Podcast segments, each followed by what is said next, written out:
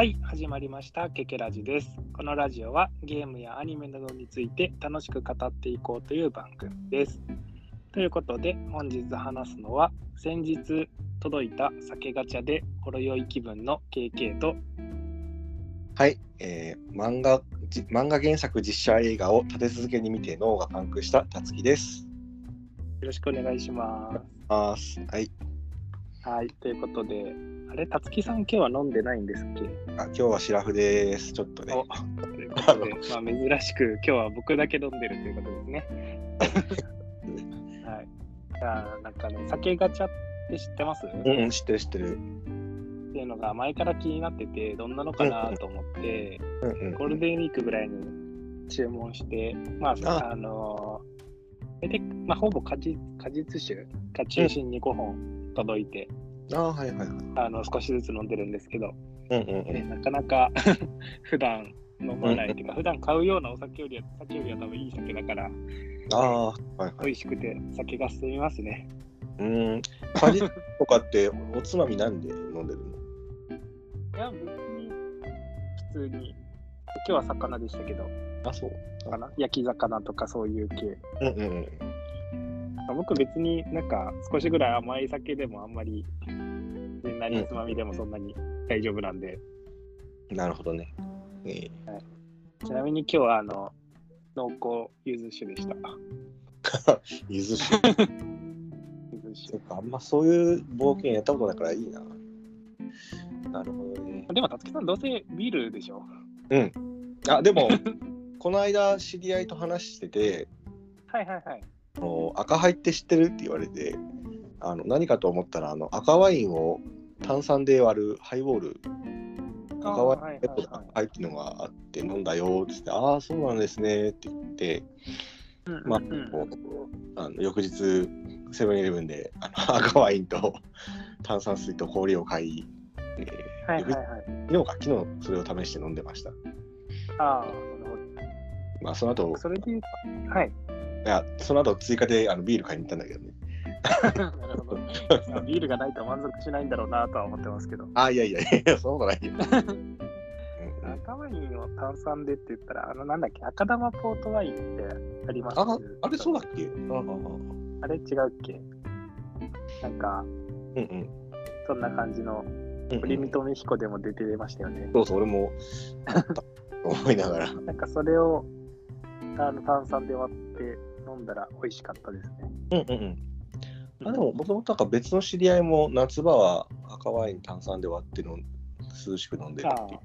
だから、まあまあ、飲み方としてはあるんじゃないでしょうか。うんうんうん。あ、もしかしたらちょっと、本当の名前赤玉スイートワインかもしれない。今調べたら。あ、ピンポイントのやつがあるのか。なるほどね。まあそういうのがあって、炭酸で割ると美味しかったんで。うんうん。はいまあ、というわけで、まあ、酒の話は置いといて、映画って実写映画って今、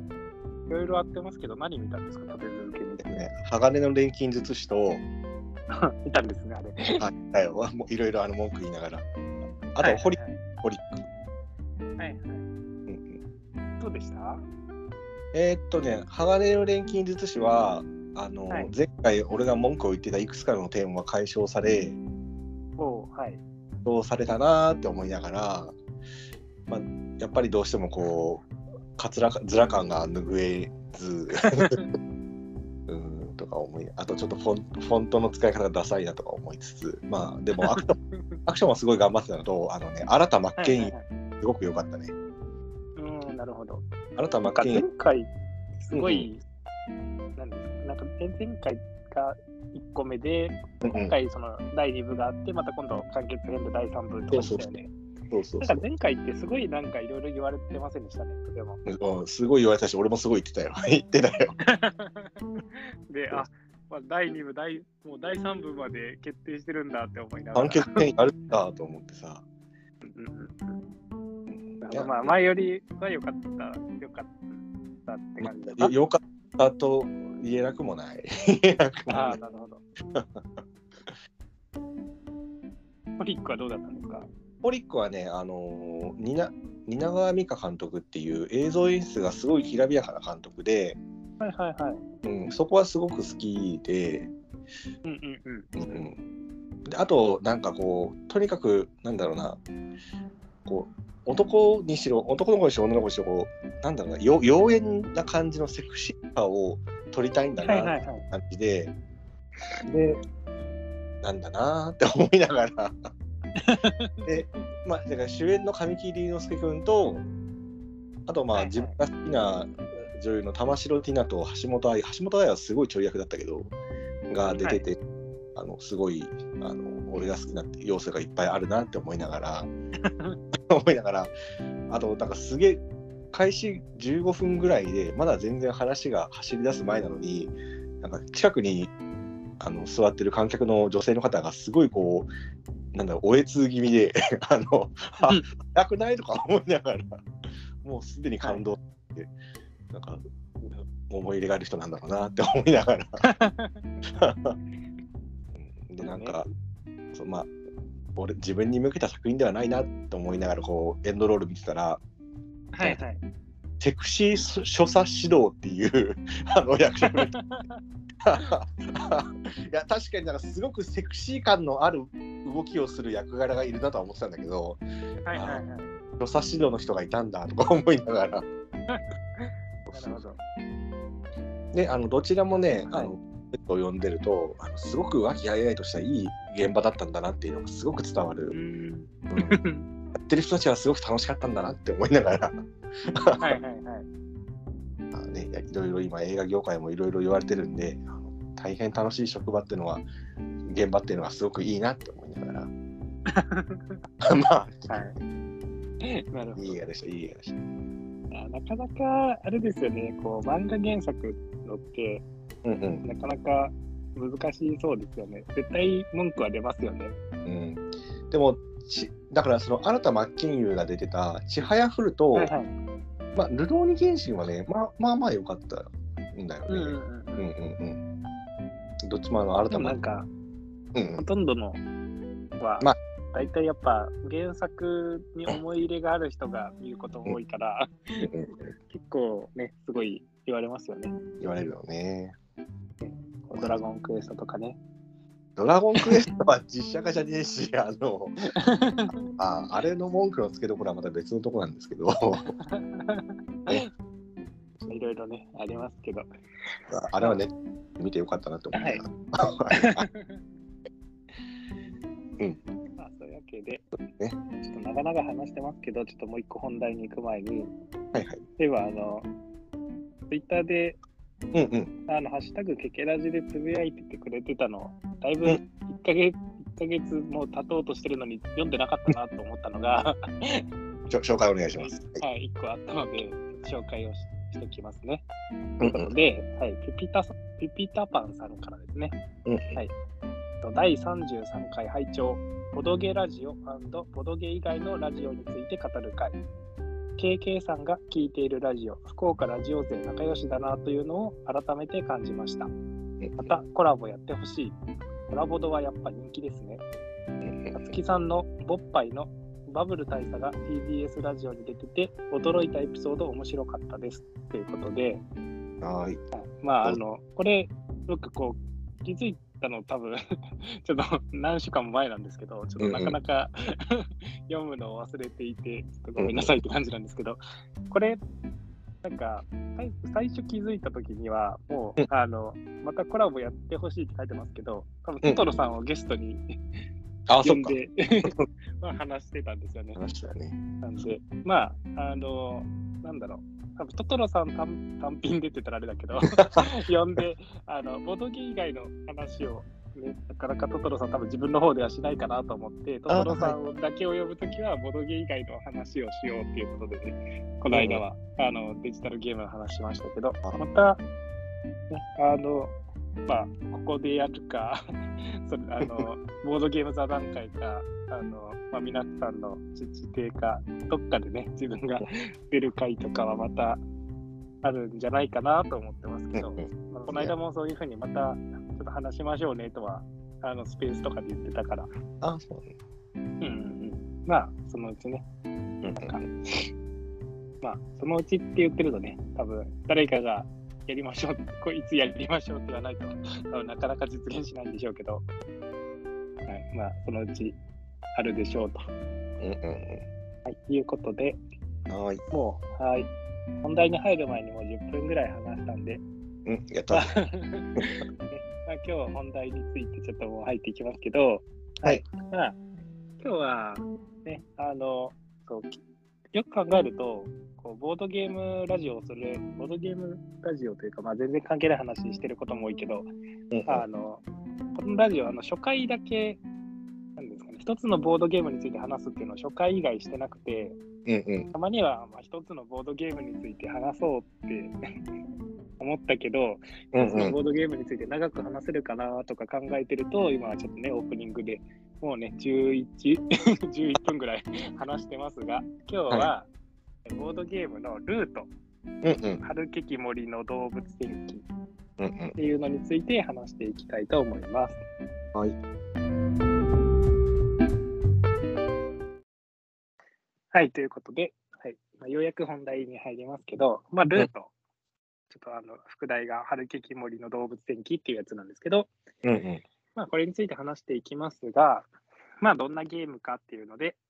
まあ、ちょっと箱の裏に書いてるのをとりあえずそのまま読んでいきますね。はーい。ルートは2から4人の勇猛なプレイヤーたちが幻想的人倫世界の支配権をめぐって争う冒険と戦争のボードゲームです。うん担当する派閥によって実行するアクションから勝利点の獲得方法に至るまで全く異なるゲームを体験することになります。うんうん。でえー、と一応所属が、まあ、これ基本セットの場合はあの4種族いて、うんうん。まあ、一応それも箱にか簡単に書いているので読むとまず1つ目が猫の広告うんうん。森を制圧しその資源を我が物にして住民たちを管理したまえ。うんうん。次鷲津王朝。はワシですね、鳥の。うん。口うるさい宮廷を制しつつ森林の支配権を取り戻すのだ、うん。で次に森林連合、うん。支援者を集め反乱を起こして現体制を打倒せよ、うん。で最後に放浪部族他の派閥との同盟と敵対の中で富と名声を得る道を探せということで、まあ、一応基本セットにはこの4種族がいて、うん。まあプレイヤーはその中から一つの種族を選んで、まああの一応ゲーム的にはさあの勝利点30点取れば勝ちっていうの、まあ、それを目指しましょうはいはいと、まあ、いうようなゲームですね。はい。はーい。はいうんまあ、まあ簡単に言いましたけど、この、まあこのボードゲーム僕は前に買ったんかな。まあ、多分数年前に買って、あはいはい。あんまり、なん、なんていうんですかね、なん多分2回ぐらいしか遊んでる、2回 ?3 回？まあちょっとそんなになんか、ちょっと遊んで、まあ、思ったのが、このゲーム、とりあえずルール、説明がめんどくさいなというか。え 難しいなと思って、なかなかちょっとあの遊ぶ機会がなくというか、ー。うんうんうんんなか、なんていうんですかね、こうなかなかボードゲーム、こうボードゲーム会とかで遊ぶ遊んでも、大体今1回遊んだら、もう1回目同じメンバーでってなかなか遊ばないじゃないですか。うんうんうん。まあ、特にこのゲームって、1プレイどんぐらいですっけ ?3 時間ぐらいかかりますかね。2時間？ま今、交渉見たらろ6から90って書いてあるから、多分 2, 2時間、まあ、インスト入れると3時間か3な。時間？うん。ぐらい、まあ、かかるゲームって、そんなになかなか遊ばないから、うんうん。まあ、毎回、その、なんですかね、またメンバー変わってインスト1からして、うん。めんどくさいなーって思って、うん、なかなか遊べずにいて、で、うんうん。まあ、最近ね、あのうんうん、たつきさん家でボードゲームするっていうのが、まあ、うんうん。あのまあ、決まった4人で大体遊ぶから、まあ、その時に、もう3週間ぐらい連続でこのゲームを遊んだんで、まあ、ちょっと話すのにちょうどいいかなと思って、今うん回、まあ、これのね、ゲームについて話していくんですけど、なんですかね、まあ、まあこのゲーム全体的なことで、まず、なんていうんですかね、どういうところが楽しいかっていうと、ちょっとちょっと話してますか。そうそう。ちょっとあの悪いところとしてね、あのルール説明がめんどくさいっていうのであるんですけど、まあ、これなんでルール説明めんどくさいかっていうと、うんうん。なんていうんですかね、まあ、基本のアクションから、そうんうんのプレイヤー、その種族ごとに違うんですよね。そうそうそそのまあ、なんていうんですかね、大まかなゲームの流れとしては、まあ、そのうん、一人手番が回ってきたら、その人が、なんかまあ、ちょっとフェーズの名前は違いますけど、ちょっと分かりやすく言うと、朝、昼、夜のフェーズがあって、そまあ、それぞれで、その、まあ、この種族は朝は何できますよ、昼は何をしますよ、夜は何をしますよ、みたいな、うん。まあ、決まってて、その 3, 3つのフェーズが終わったら、まあ、その人のターンは終了でうん、左隣のプレイヤーと、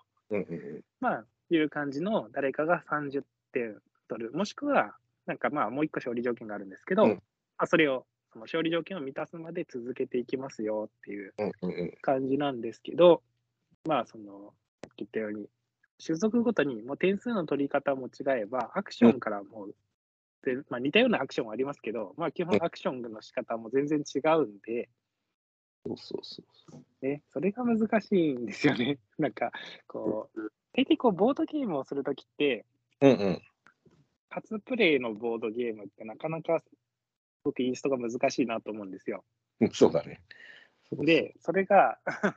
このゲーム一回やっただけやっただけじゃ、他の種族のこともちょっとなかなか理解してなかったりしうんて、うん。そう他の種族のことを結局一回やってもうまく説明がなかなかできないとかで、うん。何回か遊んでやっとね、ちゃんと あの理解ができるっていうぐらいな感じなんで、そこが難しいかなっていう感じかな。まあ、でも、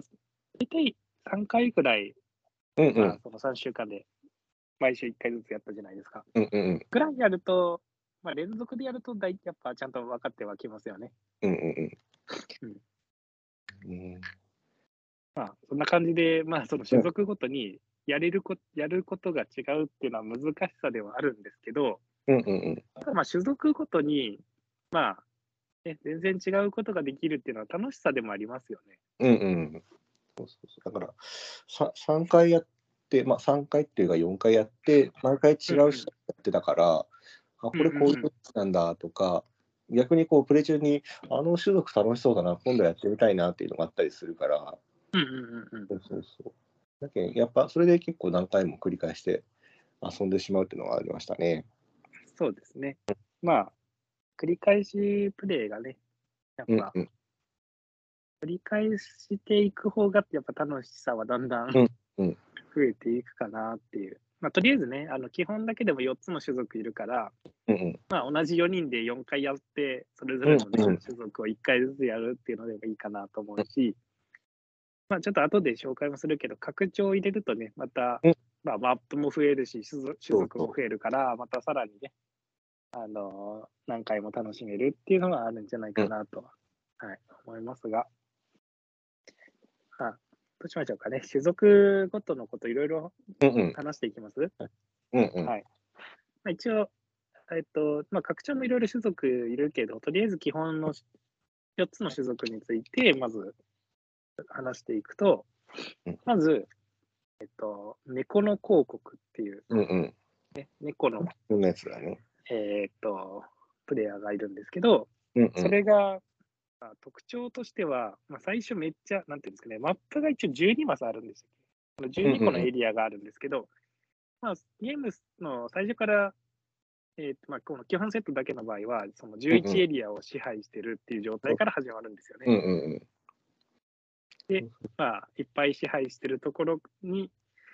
なんですかね、こう森を切り開いて、どんどん建物を 建てていくっていう感じですかね、フレーバー的に。そうそうで、なんだっけ、クラフトする場所、えっと、兵を、母兵だっけ、兵を。集める場所、あともう一個なんだっけ、えっ、と、えっと、木材、木材を取ると。ああ、そうか、木材を生成するところってあって、だから、とりあえず木材を生成して、クラフトしてってみたいな感じかなって。最初で僕、最初にこの猫の広告で始めたんだけど、うんうんうんうん。でやろうかなと思ったら、その時に、まあ、後から説明、まあ、まあいいや、敵の別のプレイヤーが、あの真っ先にそのクラフトする場製材所をぶっ壊しに来て、あのあそこやられるとちょっと狂うんですけど、みたいな感じになって、あれよあれよと追い込まれていったんだよね。そうそう。これ基本、そのまあ、最初11エリアを取ってるんですけど、うん、まあ、基本的に最初に一番狙われやすい種族だからまあ、ある程度ね、こう、このエリアは捨てていいやっていうのをね、うんうん。考えつつ、まあなんで、建物作ったところは守るって感じですよね。そう。そうそう。各各10 12マスのところがエリアマジョリティみたいな感じで、今ここを支配してますよ、こっちの数が多いんでっていうふうになってるんで、その初期配置の時その各11マスに1人ずつ自分の兵隊がいるから、あの他のプレイヤーがちょっと2個3個多めにあの こっちに来られると、簡単に、なんだろうな、乗っ取られちゃうので、そうだから、中盤ぐらいまでやって、あれこれ最初、なんかよ、ある一定の場所に固めておいた方が良かったのではっていうふうに、あ 後から気がつき、うんそうままあまあ散々な目にあったんだけど、そうそうそう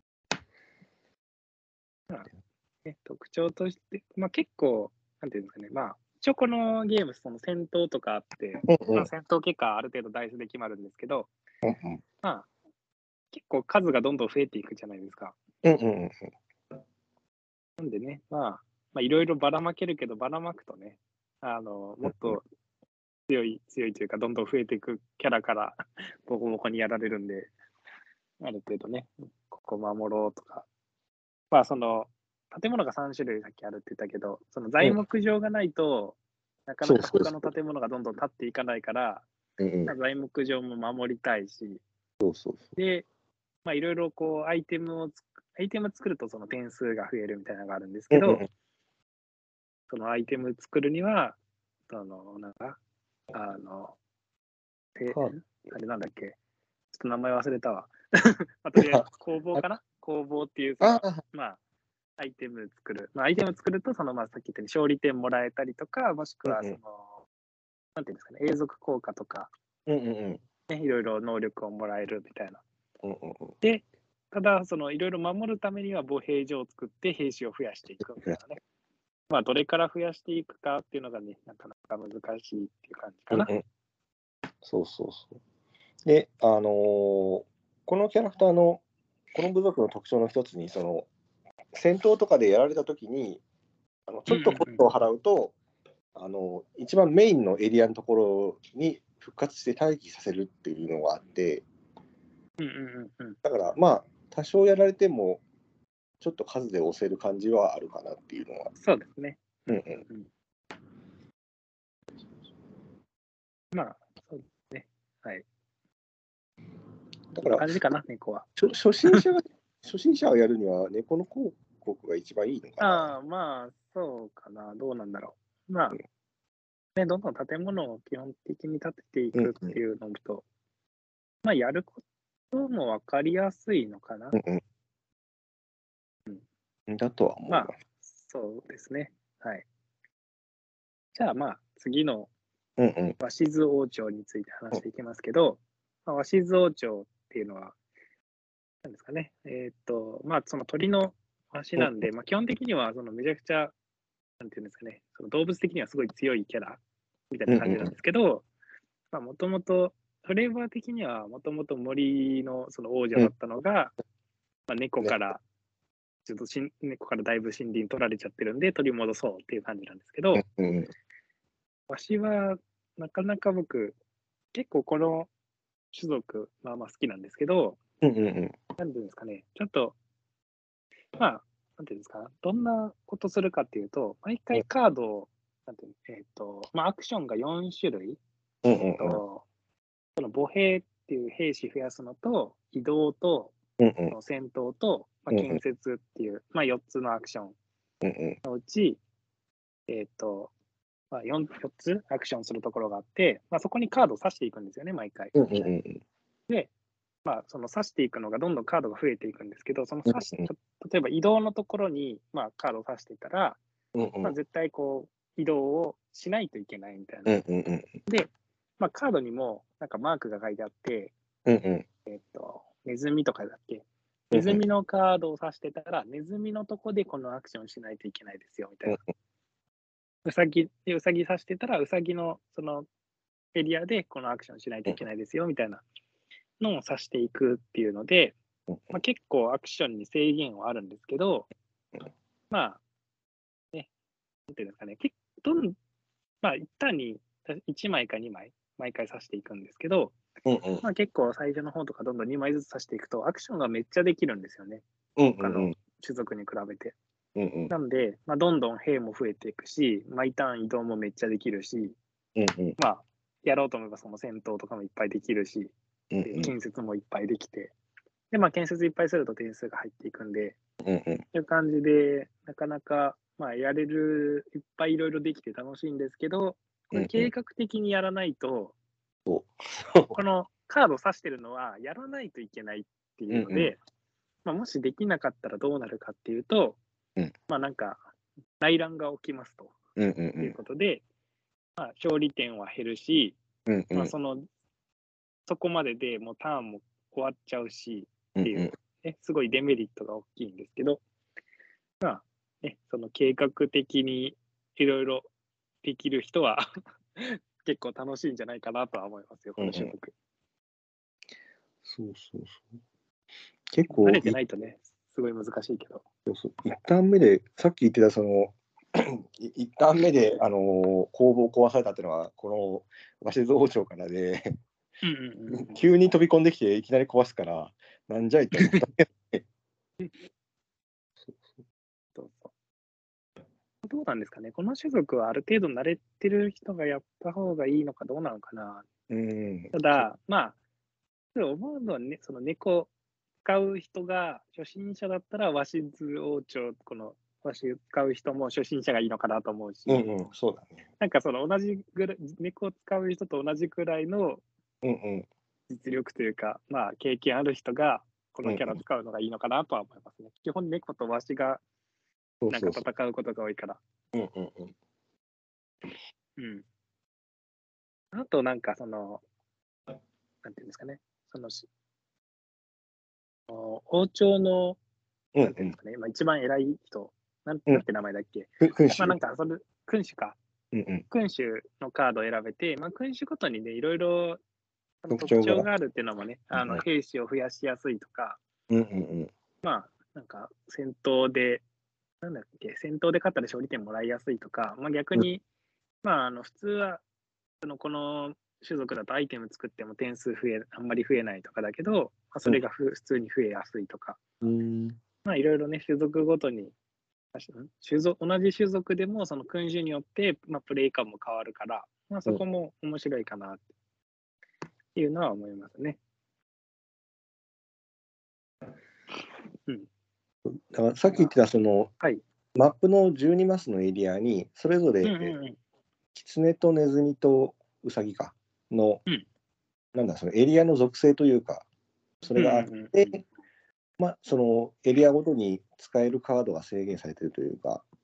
うんうん。っていう基本システムがあってこの鷲津王朝は、まあ、そこになんだろうな。あのそこをうまく回さないと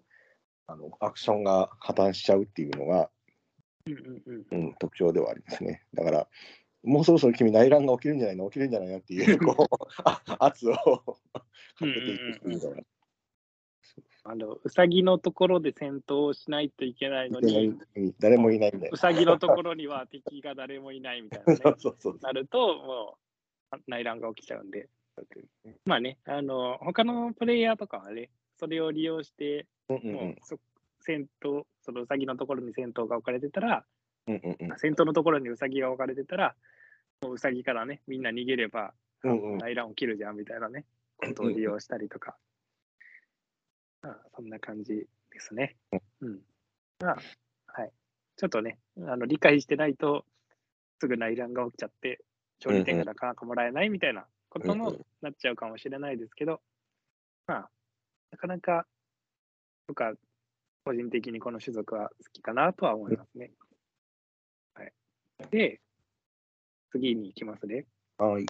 次が森林連合なんですけど、うんうんもう森林連合が基本セットの4つの中で一番分かりづらいかなって思うんですけど、やることが。なんで、まあ、もし4人でやるときはある程度、まあゲームに慣れた人がいいかなとは思うんですけど、うん。このゲームはなんあ、この種族は何なんでしょうね。まあなんか兵士も少ないし。なんか、トークンを、なんかやることがトークンを置いて、その自分のターン開始時にトークンを置いてるところで、なんか内乱を、ん？内内乱？反乱？みたいなのを起こすっていうのができて、なんかそしたら、その、そこのエリアにいる敵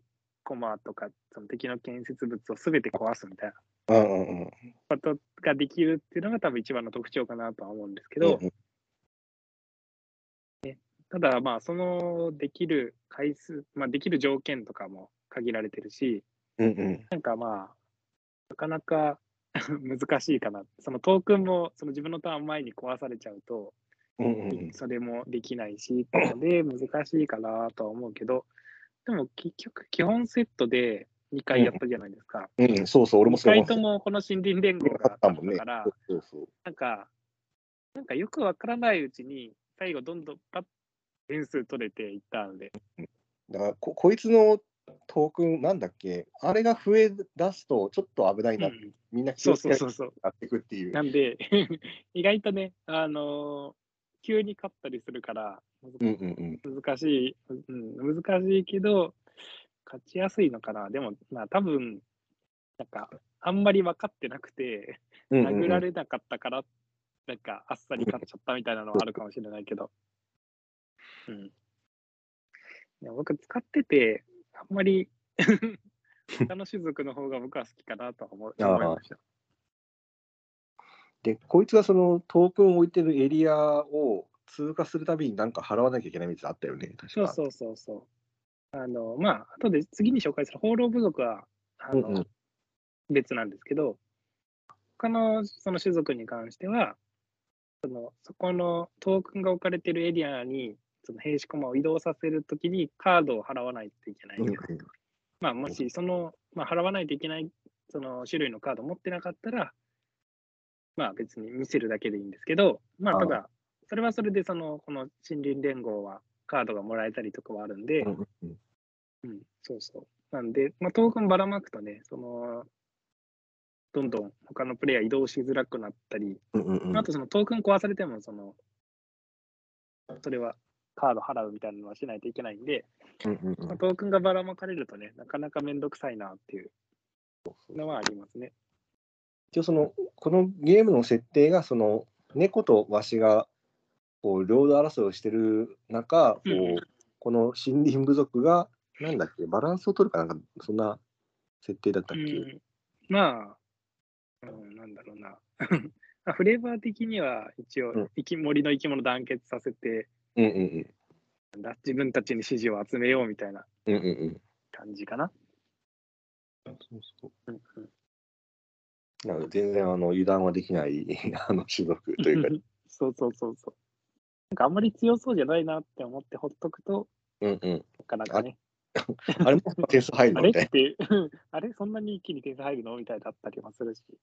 まあ、かといってね、こう、まあ、この、それぞれ種族ごとに能力があるんですけど、な。うんうん基本戦闘って攻撃側が有利なルールになってるんですよね。ダイス2個振って、攻撃側が数字の大きい方で、うんうん。その防御側は数字のちっちゃい方分相手にダメージ与えるなんですけど、うんうん。まあ森林連合の場合は、その攻撃ん？防御の時でも、その大きいダイスが自分の方になるっていうので、うんうん。結構その攻められづらいっていうのもあって、うん。はいまあ、はなかなかそれも、ね、こう、狙われにくくなってる要因かなとは思うんですけど、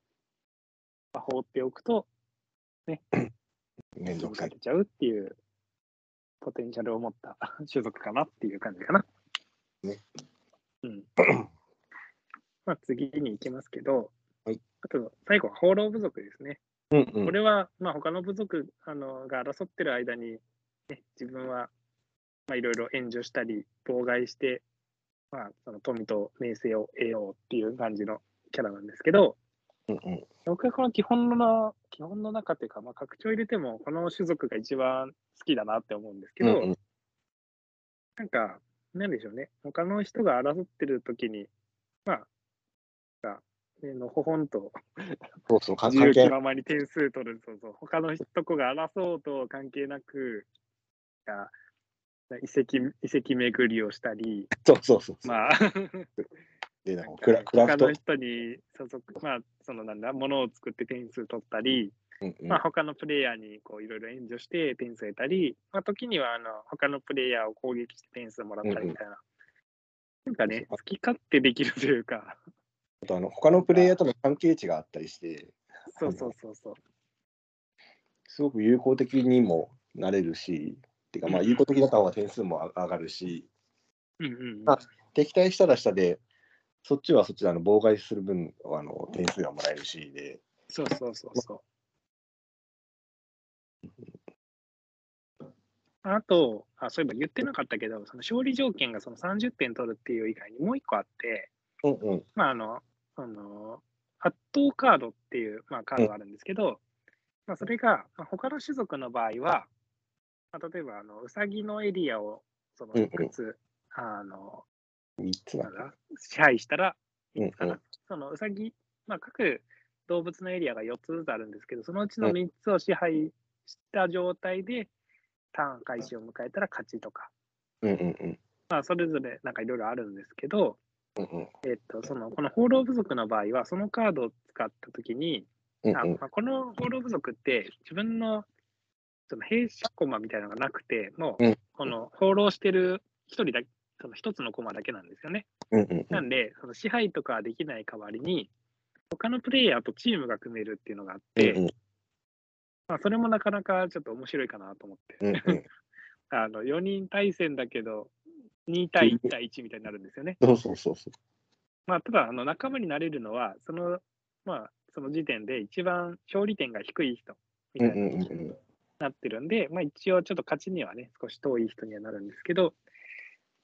うん、チーム戦も、まあ、僕は結構協力ゲームとかチーム戦とか好きなんで、そうそう、そういうのがね、あの、まあ、場合によってはできるっていうのも面白いところかなと。確かちょっと、え、チーム相手にカードあげれたりしたっけあれ？まあ、えこのこのキャラ誰にでもカード、でもカードあげれるのか。敵にもカードをあげれるんで、うんうんうん。まあ、そのチームになった場合はね、味方、その味方が勝ったら勝ちなんですよね。うんうんもう自分の点数は、そのなくなる勝利点とかなくなって、もうそれ以降はその人が勝ったら勝ちなんで、もう他の人にカードをあげるメリットはだいぶなくなるんで、うんうん。まあ、基本はその、味方側を選んだら味方にどんどんカードを渡すかなって感じかな。うんうんうん。まあ、ね、ただ、このゲーム、この種族、僕は楽しいと思うけど、なかなか他の種族に比べると勝つのが難しいのかなとは思いました。そうね。まあ、この間は、確かあの、その種族で、はい。たつきさんとその協力して勝ったかはいら、あ俺もあそこで初めて勝ちましたんで。そうそうなぜと思いながらほとんどね、カード、ちょっとこのカードあげるんで頑張ってくださいみたいなね。ただ、なかなか一人でなんか勝ち切るのが難しいかな。なんか、他の種族よりも一気に点数が取れないし、うんうんうん。勝ってるプレイヤーを一人で止めるっていうこともなかなかしづらいなとは思います。で、この放浪部族も、あのーまあ、キャラクターカードが何枚かあって、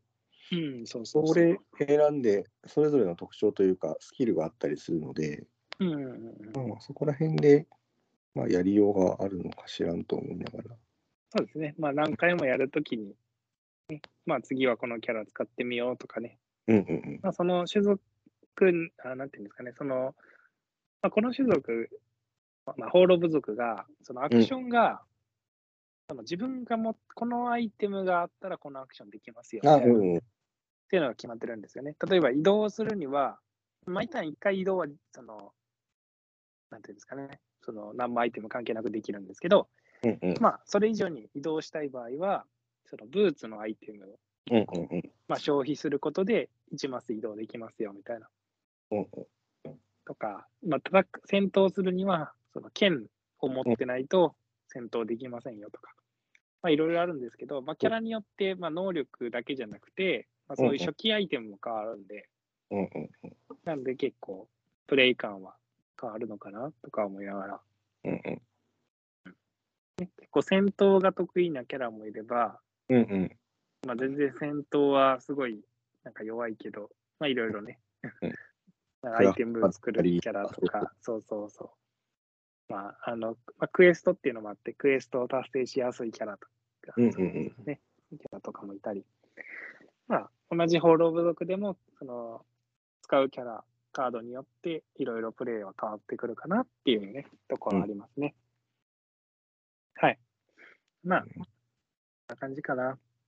うんうん。まあ、今4つ紹介しましたけど、あとは拡張のも簡単に言っときますか。うん。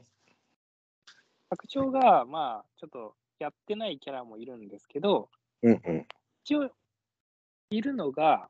うんちょっと正式な名前とはちょっとこうちゃんと覚えてなかったりするから、適当に、なんか、その動物で言うと、あといるのはトカゲとモグラとカラスとカワウソ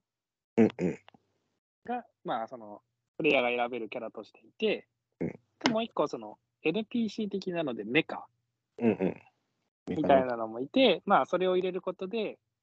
まあ、例えば4人で遊びたいけど、うん3人しかいないっていう時に、まあ、NPC として入れることもできるし、うんうんもしくはその協力ゲーム、うんうんうん3対1とかで協力してやるとかもできるし、みたいな感じでメカがいるっていう感じかな。そうですね。はい。まあ、それぞれの拡張の動物、僕一匹、一個も使ったことないんで、あれですけど、たつきさんがこの間トカゲ、トカゲ教団だね。トカゲ教団。これが、なんかカルト教団みたいな感じの、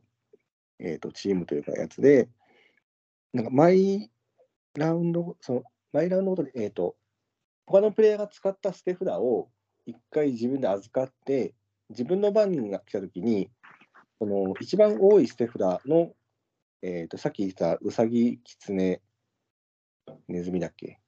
のはい。どれかが、まあなんか、なんだっけかな、その、なんだっけ、なんだっけ。え なんかー。一番捨てられてるのが、なんか下げみんなから下げすまれてる。みんなが下げすまってるみたいなやつで、そこにあのアクションを行うことができてみたいな感じで、うんうんうん。うんうん、で、なんか、どうもその弱ってる種族っぽいのを取り込んでカルト教団にしていくぞみたいな感じで、どんどん増やしていくみたいな感じなんだよね。だから、はいはいはい。そうそうで、なんだっけ、その死ぬと、なんか、死んだキャラクターが新刊になって手元に置いて、それでアクションを行えるみたいなやつで、だから、あのはいはいはいわざとその鉄火場的な熱いところにあの選手を送り込んでいき、殺されていっては、で、その新刊を使うと、なんだっけかな、その他の兵士駒をその洗脳というか、自分の駒に置き換えたり、うんうんうんうん。他の、なんだっけ、えーっと、他の建物、敵の建物タイルを逆に自分の庭園タイルに変えたりとか、そういう、なんだろう、乗っ取りができるっていう、大変カルト、カルト味のある、面白いチームでしたね。そうそうそう。が死んだら新刊になるっていうのが、そうまあ、ちょっと違うけど、なんかあのマッドマックスをちょっと思い出しましたけど、ああ、はいはい。なるほど。なんかね死んだら、死んだらバルハラに行ける的な、ちょっと違う気がする。そうそうちょっとこう戦いに行く前にね、うんうんみんなスプレーをしてね、そうそうそう。戦うのをちょっと思い出しましたね。ウィットネスですね。なんだっけ？まあいいや。そうそうそう。まあまあまあ、ではいいとして、うんうん。まあ、えあと、まあ、他の、拡張はちょっとほもう簡単に他のもちょっと軽く言っとくと、うんうんモグラは、まあ、この間、その、使ってる人いうんたかうんな。うん。なんかまあ、移動、なんだっけ、穴をなんかその巣穴的なそところがあって。そうそうそう。巣穴からの出口のところにトンネルで行けるよっていうのがあって、ただ、その出口から巣穴巣穴には戻れないんだよね、確かね。うんうん。一方通行だったもんね。まあ、ちょっと自分が使ってないんで、全あんまり能力ちゃんと分かってないんで、これ以上ちょっと説明はできないんですけど、なんか、まあ、そういうキャラもいたり、あとはカラス。そうなんかそうそう。陰謀が得意なカラスがいてそう、そうなんか、こう裏向きにトークンを置いてそう、なんか妨害トークみたいなことを持ってって、そうそうそう。で、条件満たしたときに発動して、こういう能力ありますよみたいな。で、表にするまでは他の人から分かりませんよみたいなので、で、ね。まあ、逆にその他のプレイそういうので。が、はいはいはい。このこの陰謀トークン爆弾だろうっつって当てると、確か、なんだっけ、そうそうそなんかそうう。なんだよ。除去して点数が入るんだったっけ？ちょっとはっきり覚えてないけど、まあそんな感じで、まあ、他の人からはなどれを置いたんだろうっていうのはある程度分かり、分からないようにできるだけしつつ、まあね、いろんなとこで、まあ、陰謀を企てて点数取ろうみたいな。っていうキャラと、あとカワウソうんうん。公民商談。がまあ、商人あ、まあ、これ誰も使ってなかったんで、どん。なキャラか全然わかんないんですけど、まあそういうキャラもいたり、まあなんかね、あとはメカ。メカそうそうそう。は、ちょっとルールが合ってるかどうかよくはそうそうそうわ。からなかったから、けど多分こうだろうでやると、協力、その、一回協力バレーでやったんですよね。うんうん、そう。僕が協力ゲーム好きなんで、まあどんな感じかちょっと一回やってみたいなっていうのもあって、うんうんまあやったけど、いや最初にこうよやろうとしてたルールだと、え、これ勝てなくねって思って、そうそう。よよ4よく対読んだ1。ら、そうそうそう、なんか4対1で、なんか、その、メカが30点取る前に、全員が30点取ったら勝ちって最初思ってそうそうそう。やってると、あれこれ全員がうん30ん点とかって無理じゃないって思って、でもこれ全員の合計ってことかなとか思うと、うんうんうん、全員の合計かなって思ってやると、それはそれで点数簡単に30点取れちゃうなって言って、結局、正解が、正解はわからないけど、そう、正解、まあ正解、どっちかが正解だとしても、バランスがどうなんだろうとは思ったけど、まあそれは、もしかしたら適正人数じゃなかったのか、何なのかなとはちょっと思ってますけどね。もしかしたら4人あれその。プレイ、ヤー4人でやるのがちょっとあまり良くなかったのか。いや、でも、そうなんですよ。まあ、でも、だって、メカノ広告のターンが回ってきたときに、そのプレイ人数分点が入るみたいなやつがあったから、そうそうそだから4人対1匹でやってたから、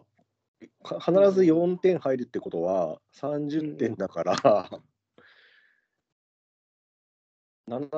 7、8ターンぐらいの間に倒さなきゃいけないってことなんだよね。う。うんうん。まあ、うん。しかもその点数はそれだけじゃないんで。いや、じゃないからね。やっぱだ、まあ、だからまあ、5、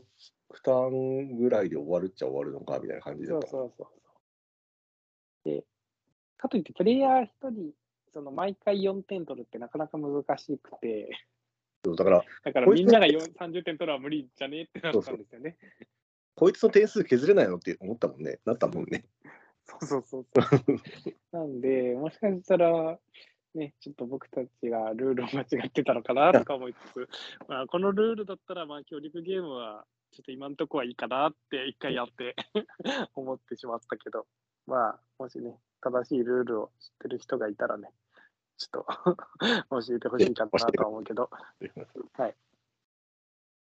まあ、そういうわけで、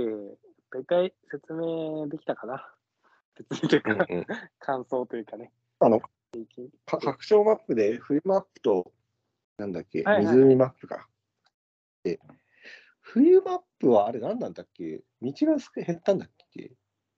え冬って基本セットに入ってるやつですよ、多分。基本セットの裏面ですよ。ああ、そうなんだ。あそこうんうんあれ、あそこ、あれが変わっ変え変えてないやつか。そううさぎとか、そうそう、まあ、うちもなんか変わってるネズミのし、その、まあ、なんですかね、エリア、その、最初のやつは場所が、まあ、ここはネズミのエリアですよとか決まってるけど、うん。まあ、配置をランダムにとかもできるから、うんうんうん。まあ、それによってもね、毎回プレイが変わるっていうのがね、ありあって、まあ、拡張のマップとかだと、まあ、海があって、まあ、そこをなんかボートで移動するとか、うんうんうん。そういうのも入ってたり、ま真ん中に大きい海があって、うんうん。4つぐらい隣接してるエリアが、隣接っていうか、こマスがあって、そこの間をボートで自由に移動できますよってやつだったんだけど、うんうん。しかもあの時さ、あの、同じプレイヤーが何回かいボートで移動してたじゃん、確か。はいはいはい。あの、今、あの、PDF のやつ見たら、ターン中に1回のみって書いてあるね。なるほど。間違ってたんですね。いけなかったね。うんまあまあまあ。まあまあ、まあまあ。ルールミスはね、よくある。水マップの反対側はこの山岳マップだったのかあーどうなんだろう。ちょっと僕が拡張持ってるわけじゃないんで、わかんないですけど。まあ、本当とりあえずね、マップがいろいろあるんで、なあ、そそうですね、同じ種族でも楽しめますよっていうぐらいでね、う。今はいいかなと思いますけど。はい。まあ、ね、さっきそのさっき言ったように、拡張でもまだ使ってないキャラもいるんで、まあ、また機会があればね、あそのたつきさん家で集まるときは大体同じメンバーで4人集まってるから、まあ、4人というか、まあ、僕がいないって3人とかもあるかもしれないけど、まあ同じメンバーで集まるから、またね、うんうん。ルールを覚えてるうちに他の種族もね、やってみるのもいいかなと思いますけど。はい。まあ僕基本、なんかね、重げやるときに新しいルールを覚えるのが疲れちゃうんですよね。脳のリソースがね、そこに割かれちゃうんで。まあ、あの、一回やってルールを覚えてるゲームの方が僕は割と気軽に楽しめるんで、うんうんまあ、やるならぜひルールをみんなが覚えてるうちにね、やりましょうと。はい。まあ、いうことで、まあ、一つのボードゲームに関してはそんな長く話せるかなと思って、うんそう思いながらオープニング、ある程度、まあ、長めに話したというか、まあ、話すこともあったから話したけど、うん意外ともう今、ね、録音がもう50分ぐらいいってるんで、割とあ話せましたね。よかったよかった。よかったよかっはい。また、僕、なかなかその一つのボードゲームを、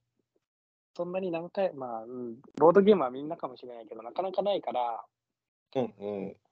かなか一つのボードゲームに関して話さず、まあ結構いつもうん一人、なんか2、3個ずつとか話してますけど、まあたまにはねうんうん、一個のボードゲームに関してこうやって長く話すのも悪くないんじゃないかなと思いながら、はい。またね、なんかあれば話しましょうかね。はい。はい。はい、じゃあ今日は終わりますよ。はい。おい。っす。おい。っす。はい、ということで、今日はルート春木き森の動物園について話していきました。まあ、なかなかちょっとね、ルールは少し難しかったりはするけど、まあ、一回覚えたらね、種族ごとにいろいろ違ったプレイを楽しめて、なかなかいいゲームなんじゃないかなとは思うんで、はい。まあ、はい気になる人はね、ぜひ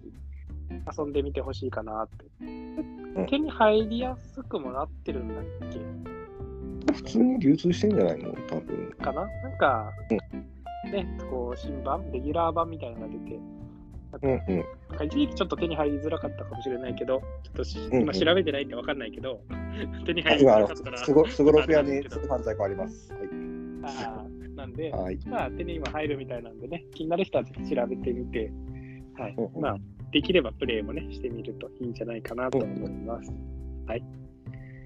ということで、まあ、感想等あれば、あのハッシュタグで、ひらがなでケケラジで、ツイッターでつぶやいていただければ、あのね、ラジオを続けていく励みになるんで、